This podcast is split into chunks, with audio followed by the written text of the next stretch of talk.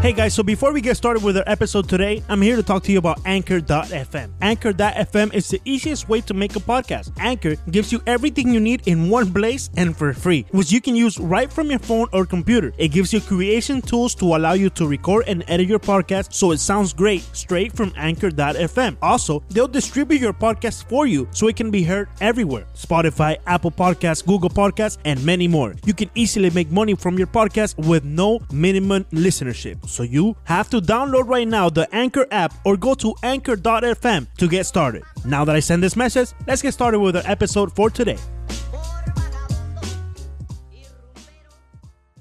Bien, bienvenidos a un nuevo capítulo del podcast Cinco Razones, el primero del año. Luego una pausa de vacaciones, volvemos con un nuevo episodio de lo grande aquí en Cinco Razones Network. También recordándoles que formamos parte de precisamente dicho network, Five Reasons Sports, la, la cuenta donde puedes seguir todo, toda la cadena de podcast es arroba Five Reasons Sports. Ese five es en número, es decir, el número 5, Reasons Sports. La nuestra es arroba 5 razones POD. Como siempre, me acompaña Leandro Soto, su cuenta es arroba Soto Leandro guion bajo, Alejandro Villegas, Alejandro BG32 y la mía, Ricardo E. Montes. Comenzamos el año a lo grande con un gran amigo nuestro de personal y además narrador y comentarista en español, uno de los tres narradores y comentaristas en español que tienen los Marlins de Miami, Alberto El Beto Ferreiro. Beto, ¿cómo estás?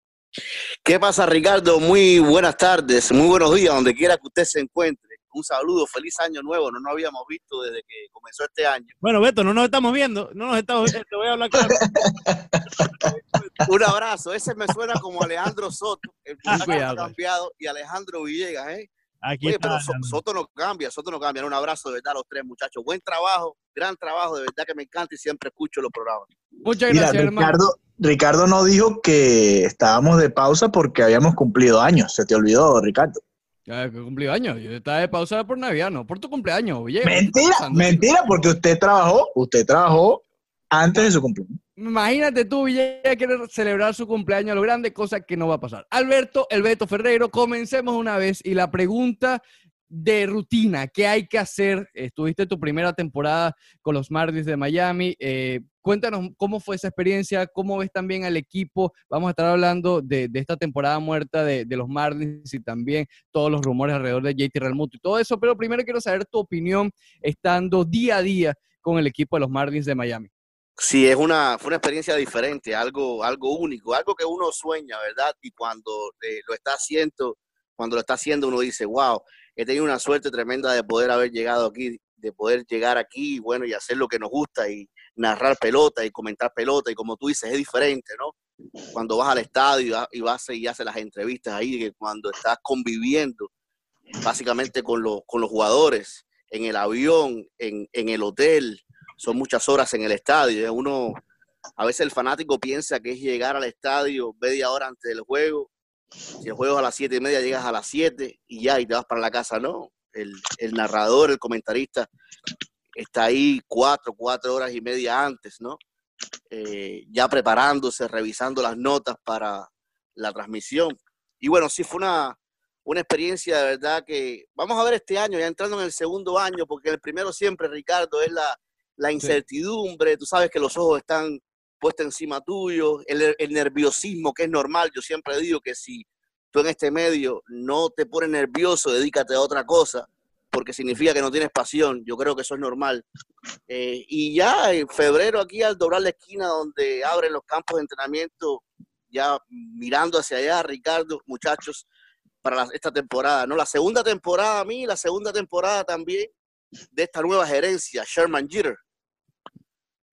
Beto, ya. Sí, mira, eh, Leandro, espérate, me toca a mí. Mira, el...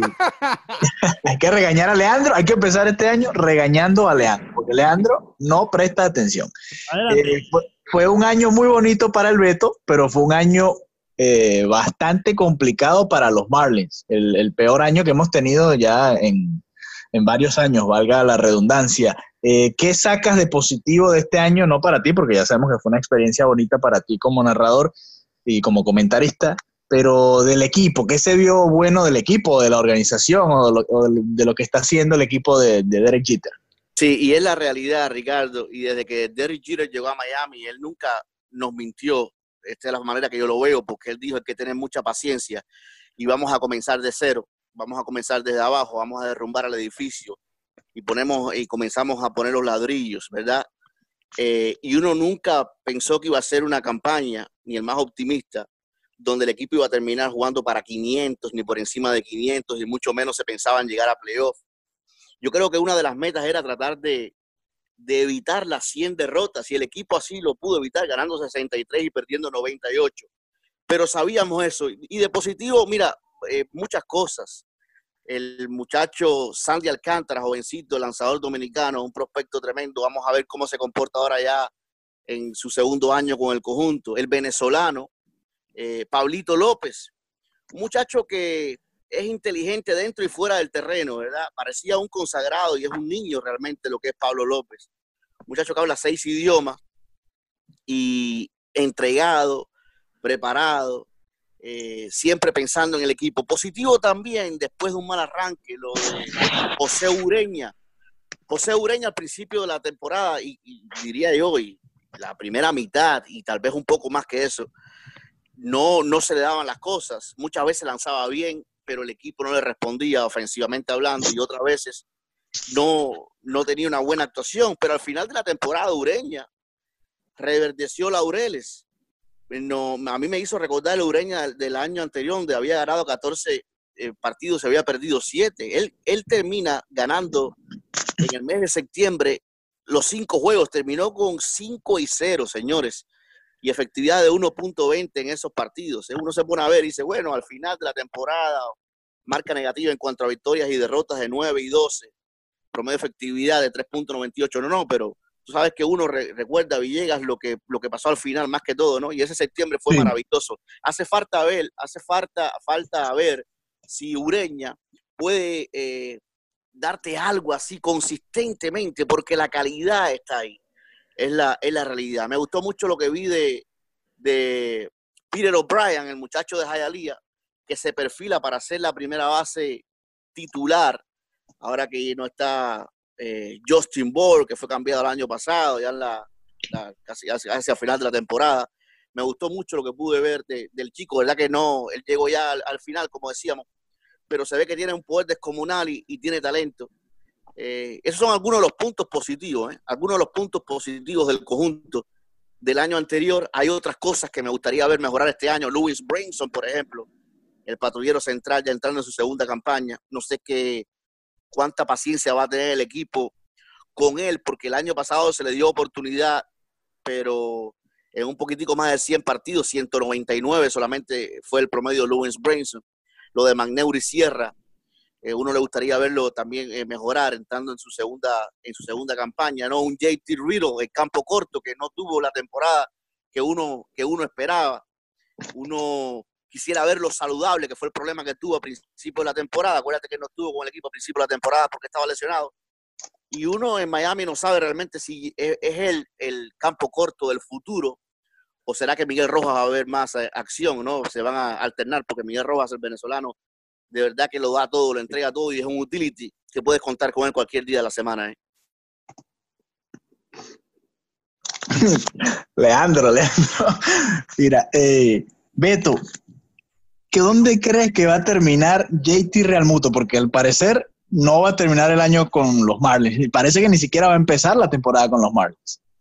Eso es triste, te digo triste porque es el mejor pelotero que tienen los Marlins pero hay que ser realista, ¿no? Eh, los Marlins le pusieron un dinero, le pusieron una oferta sobre la mesa y el agente fue el primero que sale y dijo, no, no tenemos interés de, continuar con este equipo. Eh, a mí me gustaría, ¿verdad? Me gustaría que todo esto fuera una pesadilla y me gustaría verlo con un uniforme por lo que representa JT Realmuto. Eh, Villegas, para mí, si no es el mejor receptor de las grandes ligas hoy, está entre los tres mejores receptores. ¿eh? Y es el mejor pelotero que tienen los Marlins hoy. No sé si ustedes están de acuerdo conmigo, pero creo que hay muchos talentosos y demás, pero Real Muto es el mejor pelotero con el que cuenta el equipo. Ayer se hablaba que Miami y los Bravos de Atlanta habían reanudado las conversaciones. Ahí leía a nuestro colega Craig Mish, a Joe Frisaro, que cubre los Marlins, y todo parece indicar que Atlanta es el que tiene hoy la ventaja sobre algunos otros equipos que han estado interesados por Real Muto como el caso de los Reyes de Tampa Bay, que están vivos en la puja por el catcher. Su momento también los Rojos de Cincinnati, los Astros de Houston. Pero estoy contigo, de acuerdo ahí, Villegas. Yo creo que las posibilidades son altísimas. Que el día inaugural, cuando arranque la temporada, Real Mundo no esté con el uniforme de los peces. Yo creo que se va a concretar algo antes que, que comience la, la temporada regular. Porque no es fácil, ¿no? Si tú tienes una empresa, yo le digo a ustedes tres muchachos, le pregunto, usted tiene una empresa, usted es el dueño, el manager, lo que sea, y uno de sus empleados, por muy bueno que sea, le dice que le está eh, descontento, qué sé yo, que Ramuto no ha dicho que ha estado descontento, pero ya sabemos lo que ha hablado la gente, qué es lo que es mejor para, para usted como franquicia, qué es lo que es mejor para usted como empresa, ¿no? Yo creo, yo creo que sería eh, cada uno tomar rumbos por separado y, comenzar de nuevo, no sé. Beto, eh, hablábamos de, tu día a día este año con los Marlins, también en, lo paralelo se ha hablado mucho de la gerencia de Derek Jeter. Si bien no estuviste como narrador día a día eh, en, la época de Jeffrey Loria, oye, como periodista aquí de Miami lo cubriste bastante. ¿Qué diferencia notaste que te llamó más la atención en esta temporada que pasó en el 2018, por decirlo de alguna manera, que te haya llamado la atención de esta nueva gerencia de Derek Jeter? Eh, como tú dices, no, la, la, al, al, de Loria puedo hablar poco, más, más que, que todo, sí, lo que uno veía en el estadio cuando iba a hacer las entrevistas, cuando cubría el equipo como periodista, ¿no? Allí lo, lo vi más porque me encontré con él en alguno de los viajes, porque siempre estaba en el estadio, porque muchas veces habló con la, con la prensa, a pesar que las cosas no se le, no se le estaban dando como él hubiera querido, un hombre que ha, sido un ganador, fue un ganador como pelotero, que será miembro del Salón de la Fama próximamente. Yo creo que es eso, ¿no? El dar la cara, en decir las cosas como son, en no mentirnos, porque cuando tú le dices a las personas, no, esto hay que tener paciencia, es un proceso, va a ser un proceso largo, porque lo que tenía no, teníamos no, no estaba trabajando. Y yo creo que cuando a ti tú te das cuenta que alguien es honesto, Ricardo, y te habla con la verdad, sin titubeo, sin rodeo, sin esconderte nada, sin barrerte nada debajo de la alfombra. Yo creo que más que todo es esa confianza, ¿no? En Jeter, lo que yo me puedo percatar es que muchos confían, que ellos, que, la, que los fanáticos los Marlins, que la misma parte de la prensa dice, bueno, este hombre fue un ganador, aquí él no va a venir a perder, aquí él no va a venir a hacer el ridículo, no compró una franquicia para hacer una franquicia derrotada, porque todo lo que se ha propuesto, Jeter, todo lo que se propuso como pelotero lo, pudo lograr. porque ahora pensar que no va a ser igual? Si tú eres un ganador, tú vas a ser un ganador siempre. Y yo creo que sí, que, ha ido por el camino correcto. Muchos hablan del contrato de Giancarlo Stanton. No podía, era un contrato que para este tipo de franquicia estaba mal, por mucho que a nosotros nos, nos gustaba Giancarlo Stanton, sabemos el tipo de pelotero que estaba mal, 325 millones el caso de, de Christian Jelic. Christian Jelic no quería estar en, Miami y volvemos al mismo, al mismo caso, ¿no? Si tú no quieres estar en un, en, un, en un sitio, si te sientes descontento, yo creo que lo mejor es que tomar un eh, rumbo por separado. Yo creo que es eso, ¿no? La confianza que te brinda Jeter, el tipo de persona y de, y de jugador que, que, fue. Yo creo que todo eso cuenta muchísimo. Beto, si bien mencionas estos que, que ya los nombres del futuro, dos nombres que llegan, y te quiero preguntar esto y que me lo des tu punto de vista como periodista cubano aquí en el exilio. ¿Qué, ¿Cómo ves la llegada de los hermanos Mesa y eh, más allá de lo que puedan ayudar los Marlins y, de esa vía, todo lo que eh, su papá eh, fue parte en Cuba, ¿cómo tú crees que eso quizás pueda afectarlos o ayudarlos? Y después de esa pregunta, ¿qué crees? ¿Piensas que en verdad puedan ser efectivos en el nivel más alto?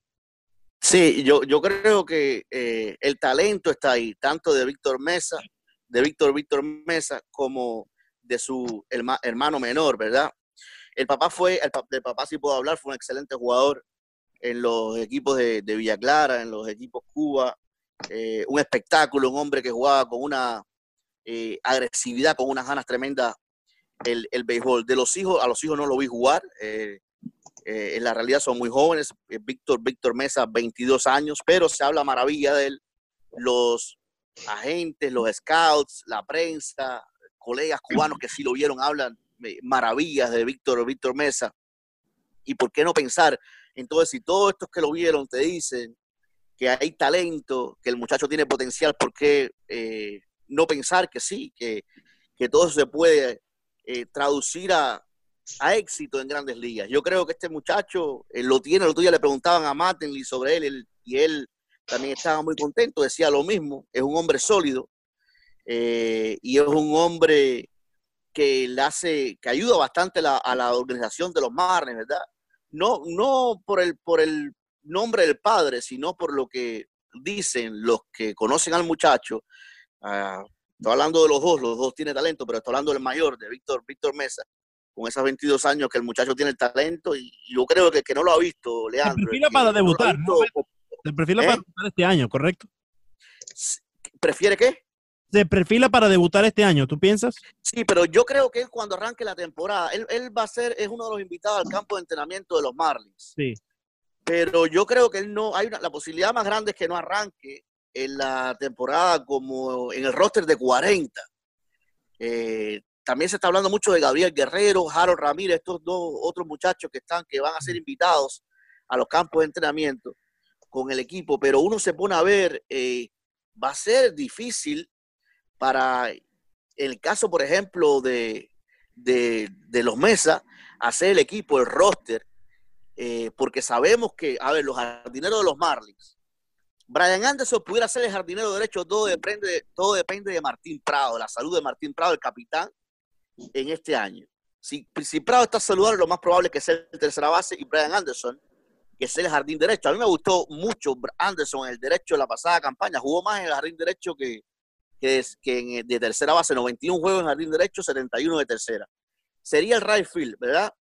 Puede ser el center field Lewis Branson si, eh, si saca todo el potencial que sabemos que tiene. Y en el izquierdo, no sé, Austin Dean pudiera ser el jardinero izquierdo que más posibilidades le veo, pero hay otros, Maneuri Sierra, Isaac Galloway, el mismo, el mismo Cooper puede jugar en, en los jardines. Monte Harrison es otro de los prospectos, ahora el segundo mejor prospecto del equipo, que el año pasado estuvo toda la temporada en doble A. Este año, mira, tampoco creo que Monte Harrison vaya a iniciar en, el roster de, los Marlins, tal vez en triple A en esta temporada. Es decir, en, el tema de, Víctor, Víctor, Víctor Mesa, abriendo con, con, el equipo grande, yo lo veo difícil. Tendría, tendría para que eso, para que eso suceda, Alejandro, tendría que quemar la liga, como se dice en los juegos estos de preparación. Tuesday, January 15th, Miami Heatbeat is hosting another watch party poolside at Duffy's in North Miami. Come out and watch with us as the Miami Heat take on the Milwaukee Bucks at 8 p.m. There's going to be games, drink specials, and you'll even have a chance to win Heatbeat's newly released Justice Better t shirt. Plus, someday, you'll be able to tell your grandkids that you were there when Five Reasons finally broke their watch party curse. Okay, fine. I'm not making any promises, but we're 0 8 right now, and this fucking losing streak's gotta end at some point, right? So come on down and hang out with some of your favorite Heatbeat personalities, as well as other members of Five Reasons Sports. That's Tuesday, January 15th, poolside at Duffy's, 3969 Northeast 163rd Street, North Miami Beach. Tip off is at 8 p.m. Beto, eh, aparte de todo esto que estamos hablando, para hacer un paréntesis y después pasar a otros deportes eh, de aquí de Miami, te queremos preguntar, ya sabemos el cuento de la tarjeta dorada con Jiki Quintana, saludos a Jiki, eh, al maestro Jiki, eh, Beto, sabemos el cuento de la tarjeta dorada, pero los lugarcitos, eh, ¿sigue? ¿Qué lugarcito, Leandro? Beto, lugarcito, lugarcito, no, lugarcito donde vamos con los amigos y almorzamos ahí en los en, los estadios. ¿Qué quiere decir Soto con eso? Cafeterías, no, ¿Qué lugarcito? Ten cuidado. ¿Tú nunca llevaste a Montevideo para los lugarcitos, Beto? ¿Qué lugarcito? Llevaron cuando estábamos ahí más, más juntos, ¿eh? Eh, lo llevaba a la, la, cafetería, le gustaba el café cubano a Montes de Oca y dos claro, con, con, Ahí- con un pan. Yo no sé qué cafecito hablas tú, Soto. No, no, me un poco, gustaría, que, me gustaría que, que Soto, si tú conoces algún lugarcito bueno, que nos invite a nosotros. Claro. hay un lugarcito, yo te puedo invitar por un lugarcito por aquí, deja, pero el problema, bueno, yo te, yo te aviso. En fin. Bueno, Beto, Beto. yo te quiero hacer una pregunta antes también de abordar otros temas. Y, y ya también regresando al, tema personal con ¿De lugarcito o preguntas serias, Leandro? no, una pregunta seria de- del tema de los viajes. ¿Qué es lo que más te ha gustado? Sabemos que estás narrando en la carretera con Jiki, pero ¿qué es lo que más te ha gustado y lo que menos te gusta? En esta primera campaña seguro que es un encanto porque estás viajando por los Estados Unidos, conociendo los parques, como bien dijiste, es un sueño de todos. Beto, pero ¿qué es lo que más te ha gustado? ¿Qué es lo que más te ha encontrado como que no, no te lo imaginabas de esa manera? Lo que más me ha gustado es la posibilidad que tienes de viajar, ¿verdad? Y de Sí, conocer sí. ciudades y de conocer estadios que, que si no es por de esta manera hubiera sido eh, prácticamente imposible, hubiera sido muy difícil. Eh, y, y- y eso, más bien eso, ¿no? Y estar cerca también de los peloteros, de ver cómo se desarrolla todo desde que sales en el, eh, en el avión, desde que llega la disciplina, todo lleva un horario, hay un, hay un reglamento. eh, por ejemplo, me, me- uno, uno queda sorprendido. Los peloteros es un trabajo que uno dice, wow, son millonarios, ganan una cantidad de dinero que es increíble, sí, pero también lleva un sacrificio, y más cuando es una pelota tan difícil como la de Estados Unidos y una disciplina, si usted quiere, porque la cosa no es llegar, la cosa es mantenerse, Sí. si usted quiere mantenerse, ¿no? A veces estos peloteros llegan cuando se acaba el partido al hotel a las una de la mañana para acostarte y al otro día estás despierto y muchos de ellos ya a la una de la tarde salen dos autobuses del hotel, uno a la una y el otro como a las dos.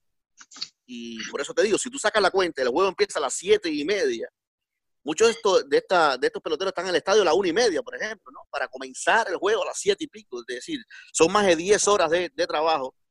Eh, y es la, el, lo riguroso, Leandro, la cantidad de viajes. Estás hoy en la costa oeste y después tienes que viajar a la costa este, como nos pasó en esta, en esta temporada, el cambio de, de horario. Y en, el, y en el béisbol, a diferencia de otros deportes, como el caso de, por ejemplo, el baloncesto, que son 82 juegos y, y casi nunca hay partidos en noches consecutivas.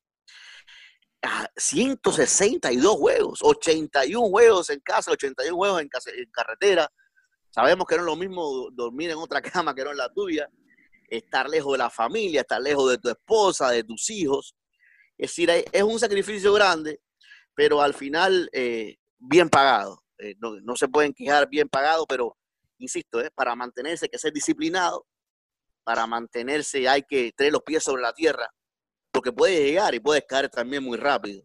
Así que yo me quito el sombrero con, con los peloteros eh, que han tenido unas carreras brillantes, que casi nunca se han lesionado, que como el caso, por ejemplo, de Carl que tú dices, wow, ¿cómo lo hace? ¿Cómo lo hace? Porque es, es fuerte. Y no es la preparación, no es la preparación eh, física, sino también la preparación mental. Y, y más allá cuando al final de la campaña, cuando ya lleva cinco meses, en el sexto mes, tú sabes cuántos pesan esos bates. Y estar produciendo a, a- a un alto nivel de verdad que es difícil. Yo me quito el sombrero. ¿eh? Por eso muchos dicen, muchos que de los, a los que no les gusta la pelota, por ejemplo, hablan. Yo he escuchado, no, el deporte de gordos, etcétera. Así que sí, una de las cosas más difíciles del deporte, yo creo que es batear una recta de 100 millas por hora tirada por Harold Chapman. Eh, así que, de verdad, esas, esas son una de las cosas que uno, que uno queda sorprendido, que uno dice, Sí. wow. A ver, Beto. eh, Alberto Alberto Ferreiro, para el que no sepa, es conocido ampliamente en la ciudad de Miami porque siempre está en pie de lucha de primero allí. Es el peón que está de primero luchando contra los llamados, que él mismo llamó de esta manera, sacatécnicos. Y con esto aprovecho para cambiar un poco de tema, hablar un poco del Miami Heat. El Beto siempre pelea contra quienes de- quieren despedir luego una derrota o dos derrotas, una mala racha, a Eric Spoltra. El Beto, al igual que yo, eh, sabemos que Spoltra es uno de los mejores técnicos en la NBA en la actualidad. Y te quiero preguntar, Beto, ¿qué te ha parecido el- el, eh, lo que ha hecho Eric Spoltra como director técnico en esta temporada del Miami Heat? Eh, mira, lo- lo- el, el caso de Eric Spoltra es, es sencillo, ¿no? Lo de los sacatécnicos y es más bien a veces como una broma. A mí me gusta como director técnico. ¿Cuánto cumplió? A 10 años, ¿verdad? 10 años como director Sí, técnico del 2008. Miami Heat. Ujú. Cuatro finales, dos títulos.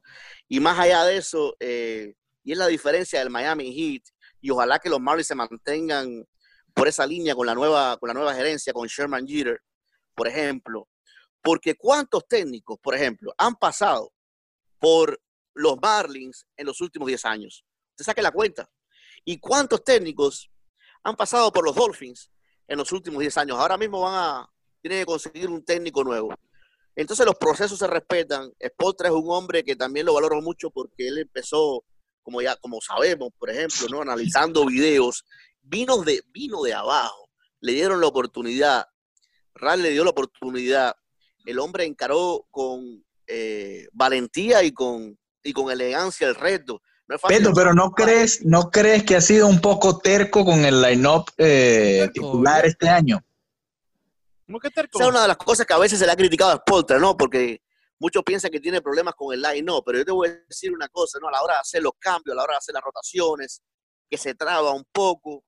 Todo eso yo lo pudiera entender a veces, pero no es fácil tampoco, Villegas, cuando es un equipo como ha sido el, el Heat, donde muchas de estas piezas, ahora regresa Waiters, eh, Tyler Johnson estuvo lesionado, es decir, eh, perdieron a Goran Dragic, James Johnson estuvo lesionado al principio de la campaña, Justin Winslow también al principio de la campaña no estaba con el equipo, es decir, van cayendo piezas, después eh, tú piensas que has encontrado una, una rotación, Villegas, y se te cae otro de esos caballos de la rotación. Ahora mismo tiene que darle minutos a Dion Waiters.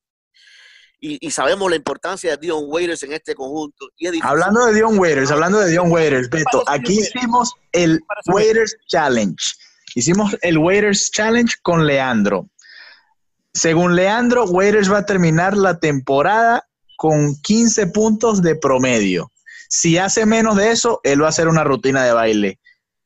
Si hace más, Ricardo y yo tendremos que hacer la rutina de baile. ¿Qué crees tú? ¿Va a ser más de 15 o menos de 15? ¿Qué tú dices, Beto? Únete. Vamos a hacer una rutina. Oh, oye, y, yo, y, por ahí es donde va a estar eh, Dion Waiter, ¿verdad? Yo creo, yo, yo, voy con, yo voy con menos de 15. Ahí está. Yo, está solo en una isla, Soto. ¿Cuántos puntos está promediando Waiters? Creo que 11 esta temporada, algo así en su carrera. Bueno, que tiene dos, dos, tres juegos nada más. Ayer insertó 15 tiene, claro, sí, pero yo creo que se va por, por, menos de 15 puntos en esta campaña. Lo que pasa es que él no es, eh, es decir, uno se pregunta, ¿quién es el que más tiros está tomando de los mar, de del Miami Heat hoy? Eh? Josh Richardson. a propósito, eh, muchas veces deja mucho que, que desear eh, en el porcentaje de disparos y demás. Después de Richardson, ¿quién, quién que, que, de, de, los titulares, por ejemplo, los que más minutos juegan? Justin Winslow, eh, Hassan Whiteside, aunque casi nunca lo pone en el cuarto periodo, eso es una de las cosas que no me gusta de Spotter, ¿no? que no pone a, Whiteside en el cuarto periodo, por ejemplo, porque no todo es positivo. Eh, yo no creo que termine por encima de 15 puntos. Yo creo que Waiters, a veces no me gusta de Waiters, es que es muy individualista. Me parece que en ocasiones juega más para sus números, juega más para él que para el equipo. ¿eh? Beto, y ya. ustedes piensan algo así, algo parecido.